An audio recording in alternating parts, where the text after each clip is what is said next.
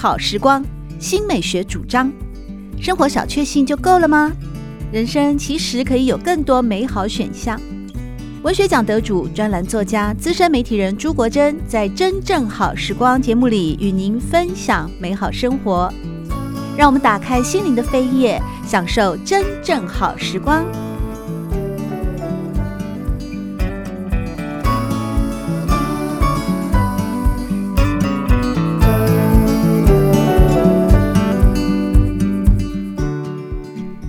众朋友们好，欢迎来到真正好时光，我是朱国珍。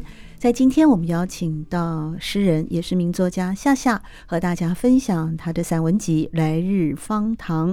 在这本书里面呢，可以说是走过疫病之年，陪伴家人生死，捡拾生命中的微甜，才知来日方长啊！方糖其实就是我们过去小时候常常吃到的方糖啊。在这部分呢，呃，全书里面当然累积了过去夏夏在。家务之余啊，或者是工作之余呢，一点一滴所撰写的散文。同时，过去两年大家都经历过了疫情的这一段期间啊，尤其是二零二一年的三级警戒，嗯，全家人被迫要在一起，而。这段期间呢，整个生活的步调有了很大的改变。在全书里面也有许多是跟疫情有关的文章啊，例如停课的那一天啊，或是安妮们啊。最有趣的，我觉得是天台耶。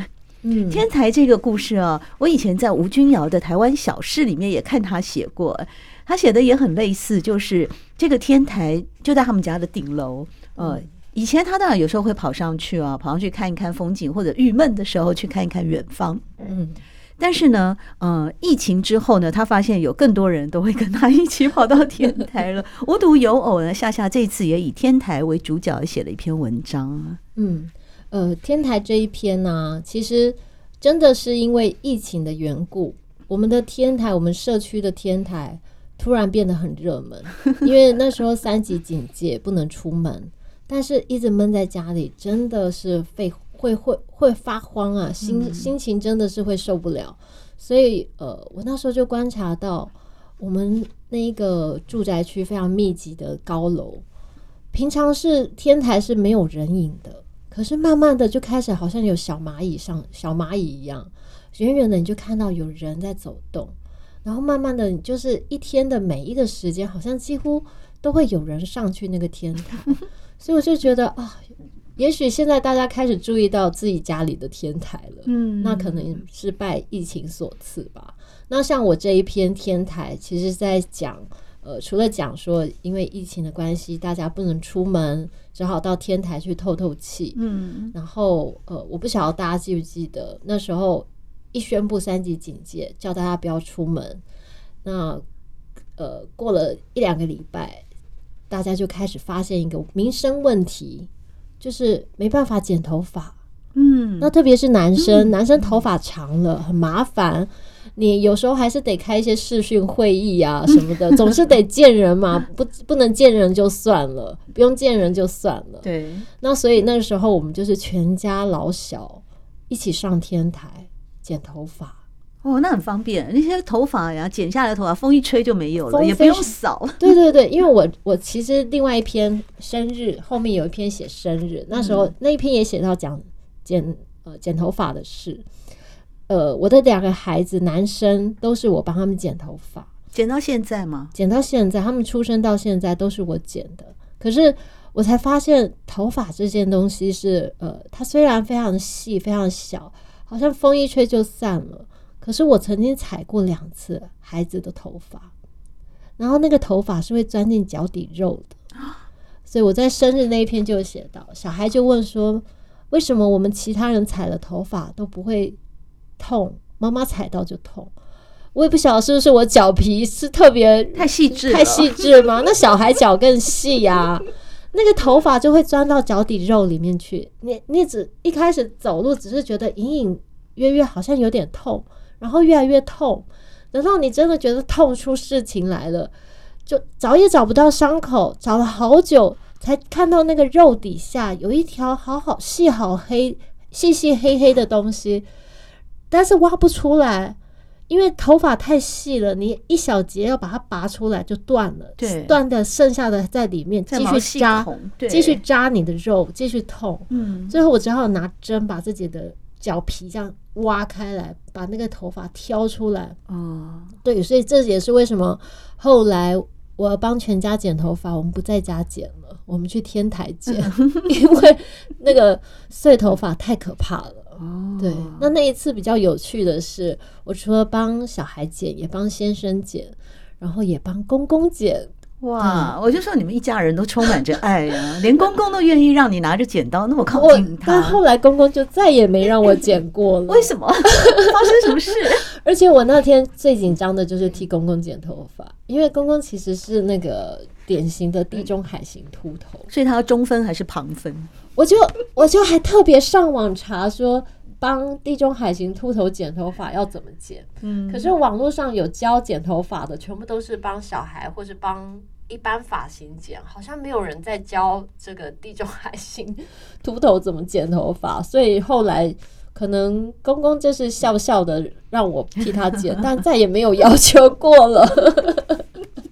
真是有趣的回忆哦！这些点点滴滴呢，夏夏都把它写成了文章，收录在《来日方长》的这本散文集里面。特别是在疫情当中呢，等于说也陪伴着呃所有的人啊，一起走过了二零二一、二零二二这两年的。大疫时光，而关于疫情的相关的作品里面，像安妮们这一篇啊，嗯、你就把它呃，把这次的疫情其实有一点上纲到了战争的程度啊，嗯、那就以安妮的日记啊、呃、这本书里面呃做一个对比，也完成了这一篇，让我们的那个思考的，就是对于疫情这件事情，已经不单纯的说是对抗病毒或是对抗疾病，嗯、它其实好像还有一种 fight。战斗 （fighting） 的意味在里面。其实，其实因为这一段疫情期间，刚好国际上也有战事发生，就是乌俄战争。那那个时候，呃，其实这是一篇邀稿。那时候就，呃，因为安妮的周年，呃，我忘记是逝世多少周年的一个纪念。那那时候我就想到。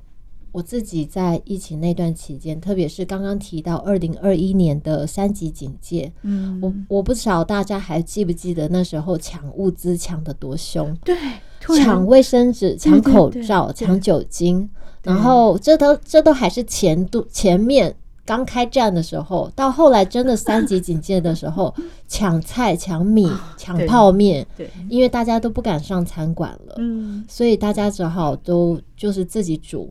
那菜市场那时候也，我记得那时候宣导是尽量不要上传统市场，因为传统市场就是比较密集，太跟人的接触比较靠近，所以去呃大家就去超市买，那真的是要抢，对，真的是要抢，然后抢回来有什么菜煮什么，而且还要好好的仔细分配，什么菜先煮，什么菜晚点煮不会放坏掉。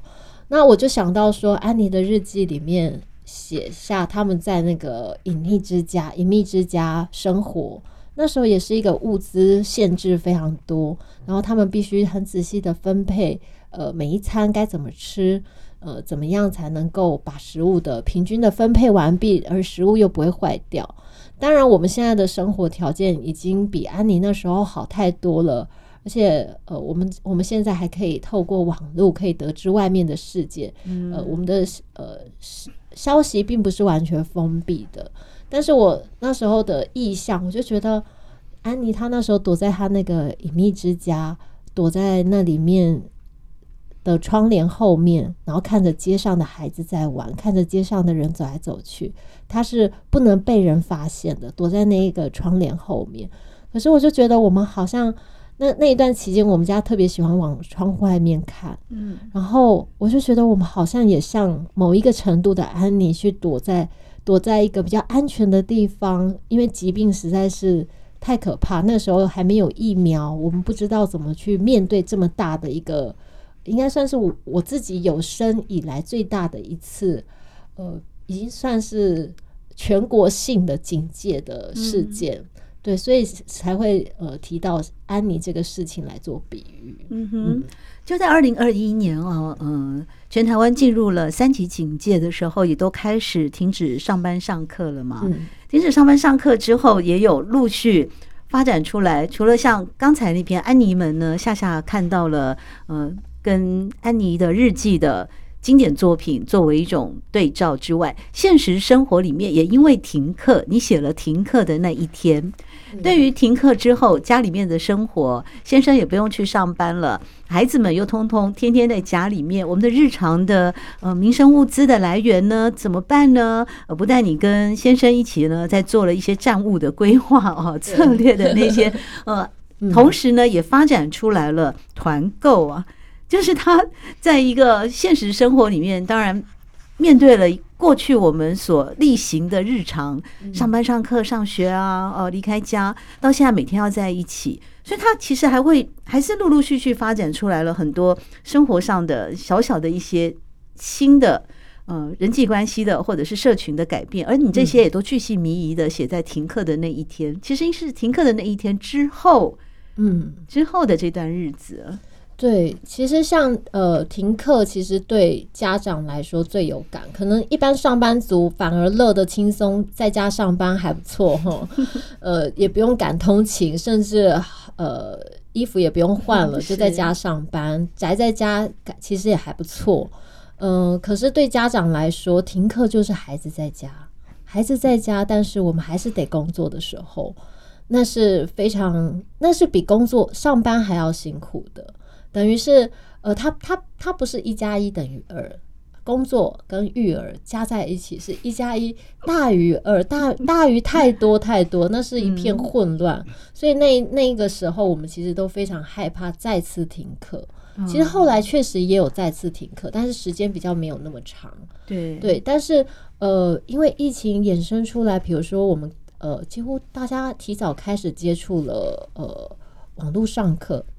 对，即便是小小孩，也许他，也许他本来不会这么早接触到，可是连孩子都已经开始熟悉平板怎么使用，嗯，网课怎么上课，对，然后当然还有刚刚讲到的网络购物啊，或者是，比比如说像在这之前，其实我不知道怎么使用视讯会议，我不知道怎么召集一个 Google Meet，但是现在这些东西里面的功能，我们都已经非常的熟悉了，所以我自己在呃这一整本书的。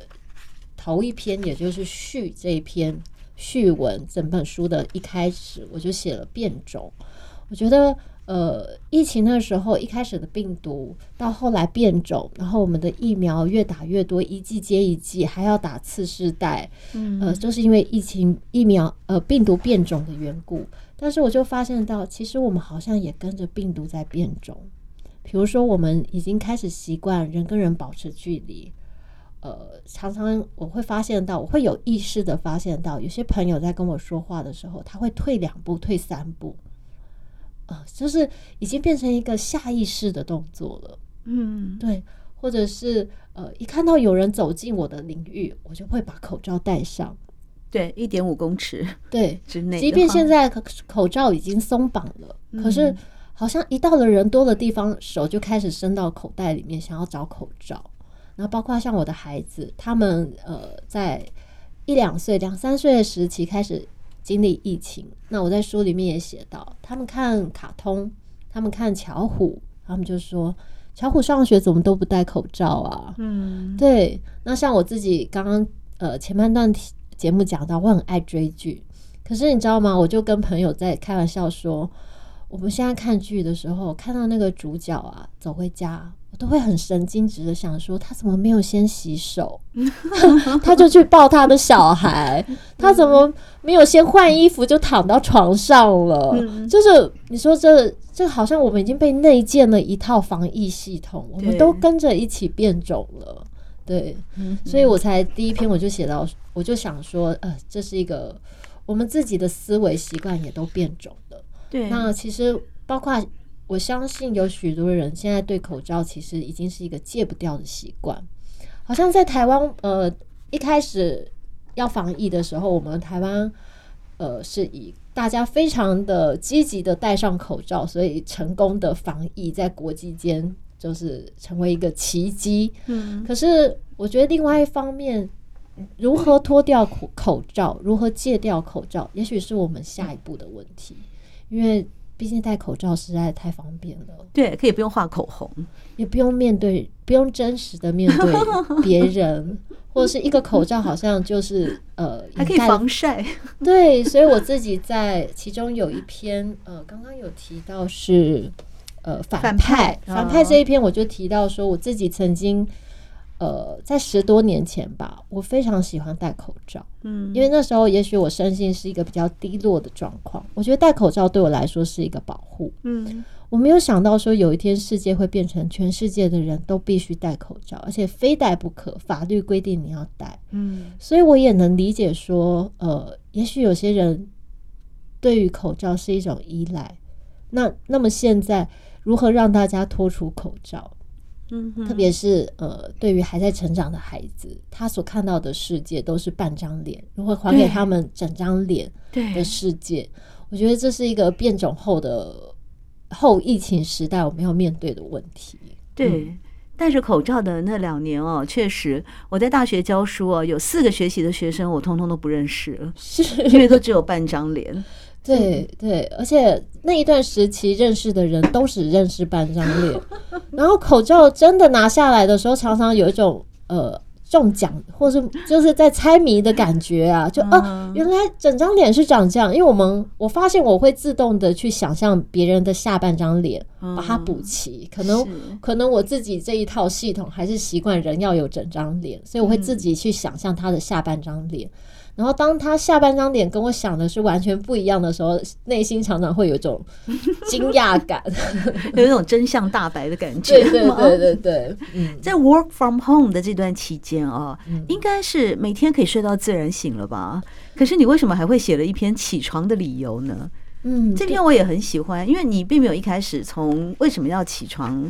嗯，以及准时起床的原因说起，而是说你开始决定要画眼影了，对，要为你的人生要增加一些色彩，嗯，而开始从自我的打扮到最后娓娓的到来，写到了朋友，嗯，有一段哦，我我是比较，因为这本这篇文章，我其实是觉得。起床的理由有弥漫着一种淡淡的哀伤，那这种哀伤有的时候也不是自找的，而是生活里面你太多是没有办法去，嗯，你必须要这么制约，呃，必须要有走一个好像 SOP 的程序，嗯，那个生命才能够继续的进行。然而，它也是会有一些状况外的，例如你在文章里面提到有一天啊。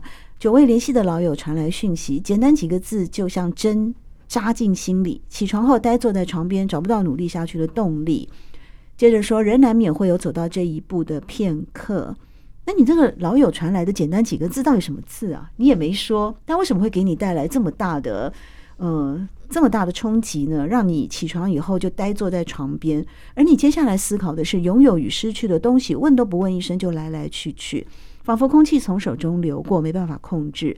其实提到的这个关键，好像就是拥有或失去嘛。嗯，而回到那个核心，到底简单几个字是什么字啊？我觉得非常好奇，为什么简单几个字就会有这么大的震撼力呢？呃，因为我的这位朋友，他其实我们二十多岁就认识了。他是一个非常有活力，然后非常热爱工作、呃，热情的人。可是这样子的人，也许常常会有我们。我们不知道的一面，然后我觉得那一刻他好像让我看到他真实的一面，就是呃，当他在大家面前是一个很有活力，然后总是举办非常呃受欢迎的活动，或是有一些很棒的想法，但是随着我们的年纪慢慢成长，我有一篇讲到说迈入四十岁了。迈入四十岁，好像对我们来说，好像是踏入中年的一个门槛。但欧巴桑遇见遇上欧巴桑那一篇嘛，对对对对，四十岁而已哦。为什么你会这么大的感触？这是我下一个问题想要问的哦。对，然后在我跟朋友之间，不止这位朋友，我觉得其实这这一两年，其实开始多多少少跟朋友会谈到中年危机啊。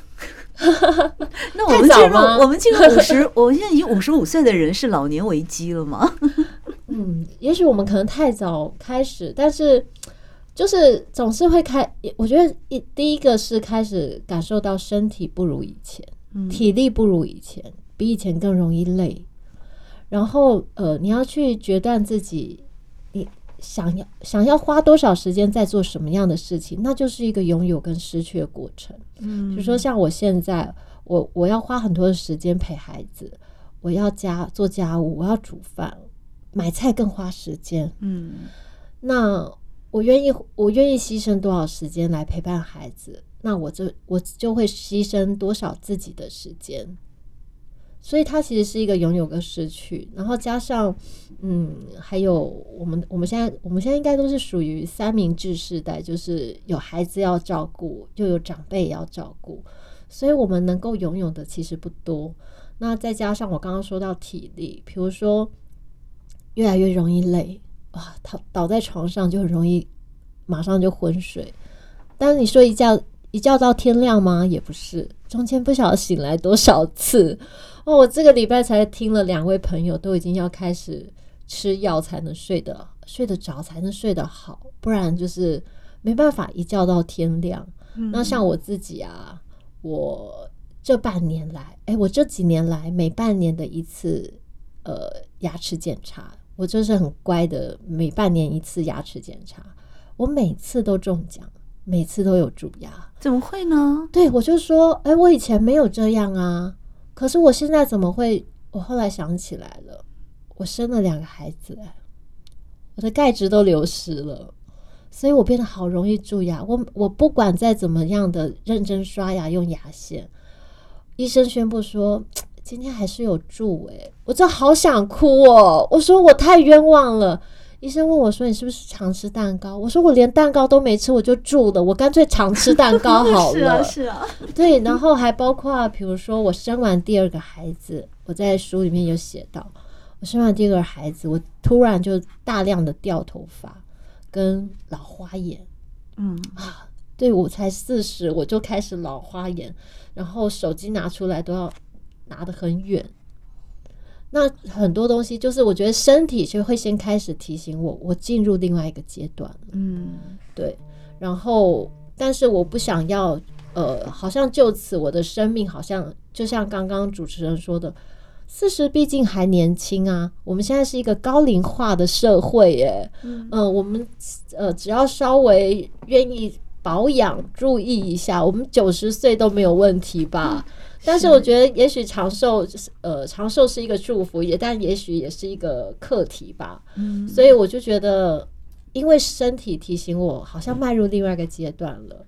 呃，我好像在这时候也更得为自己做点什么事啊。嗯，所以我才决定说，那我做一点点小的改变。我开始画眼影，好像说我愿意为自己多做一些打扮，准备好自己出发。所以我觉得它好像一个仪式，就是我。呃，化妆出了门，就代表我准备好迎接今天的挑战。不管今天有多少的难题，或者是呃有多少的不开心的事情，但是好像出去打妖怪一样，打怪物、打怪，把他们通通解决，今天就完成了。是。前面我们有提到，在《来日方长》这本书里面，其实夏夏是按照某个时间轴啊，从两年前开始提笔写《来日方长》之后呢，把生命中所经历过的一些有感而发的事情哦，都化为文字，一篇一篇的完成啊。那么在书的等于说，呃，这些单篇的文章越到后面就越是近期所完成的一些作品啊。那夏夏在二零二零年的时候，曾经获得 Open Book 所选出年度好书奖的作家。其实我们呢，呃，听众朋友们呢，大概不知道，其实夏夏最早是以诗而闻名的，你应该算是诗人哦。是。但你连续呃得奖的都是散文集，到这一本《来日方长》，我看也是哦，这个问鼎的这个气势啊 也很强大，因为整篇都非常令人感动的文章。而你里面呢，有提到说，嗯，你有时候会为孩子写童诗，呃，你在这一篇，这也是一个秘密里面哦，透过做面包的酵母粉啊，然后跟孩子说这是有魔法的粉啊。那你认为诗其实是魔法，也是一个秘密？我就很好奇了，你现在还写诗吗？有，我现在还写诗，但是写的没有这么多了。嗯、那我自己也在想，哎、欸，为什么我现在写诗的时间好像没有以前多？那当然，呃，一个人的精力有限嘛，我花了时间写散文。那我当然写诗的时间就变少。嗯、那另外一方面，我觉得也是生活形态。嗯，我觉得以前我有比较多一个人独处思考的时间。你说没有结婚以前，还是没有生小孩以前吗？嗯，没有生小孩以前，嗯、没有生小孩以前是上辈子的感觉。那生了孩子，你时间很多时候是零碎的。嗯，呃，我觉得比较难进入写诗的状态。但是还是有写，变得没有这么多。嗯，呃，再加上前几年其实有出版一本个人的诗集，所以其实还在慢慢酝酿。不过，呃，虽然没有写自己的诗，可是我反而这几年写了非常多的童诗，嗯、特别是呃，在刚刚一直提到最关键的那一年，二零二一年全国三级警戒大停课的那。那几个月时间，我几乎写了七八十首童诗吧。哇，对，已经是足呃足够两本诗两三本童诗集的出版的分量。嗯、那其中有一本呃今年的暑假就会出版。哦，对，就是。因为跟孩子相处嘛，嗯、那总是会接触到他们的童言童语，然后我觉得这也是他们成长的一个经历，所以我觉得很有趣。所以今这几年反而花很多时间是写散文，嗯、然后写童诗。那像我呃写完这本《来日方长》，最近这一年吧，呃，因为已经交稿一段时间了，对，我其实又开始写小说。写回小说，我这已经好几年没小说，没有写小说了。嗯，但是不知道为什么写完《来日方长》，突然就觉得我想写小说，所以又开始写小说。哇，真是非常跨界的作家，什么样的文体你都能够去掌握住，这个灵感也是非常的。源源不断哦，嗯，我觉得可能我是某一方面的过动 过动症吧，因为我之我之前看过一个介绍说，过动症的孩子要如何完成功课，嗯，就是让他一次完成好几件功课。他这国语写完，国语国语还没写完，他如果分心了就去写数学，嗯，数学没写完去写英文，嗯，然后我就发现。这不就是我吗？就是我一下写这个，一下写那个，是对，好像我我蛮喜欢这样子互相穿插的写作方式，而且也乐在其中啊。诚如夏夏在文章里面所提到的，大抵写作的人都是勤劳的采集者，时时刻刻汲取着流过身旁的每一样物事，温度、气味、干燥与湿润，话语和眼神。逝去的时日并不会逝去，而是不断积累、攀附、缠绕，非得定期排除，否则泛滥成灾。这里面形容的，应该也就是一个写作者对于生活当中的许许多多的细微的。或者是说庞大的，或是各种的喜怒哀乐，都能够成为养分而化为文字。无论是以散文、诗或小说的文体出现，带给我们都是丰盛的精神饗宴。在今天真正好时光，我们邀请到的是诗人夏夏，和大家分享的是《来日方长》他的最新散文集。谢谢夏夏带来的精彩分享，谢谢大家。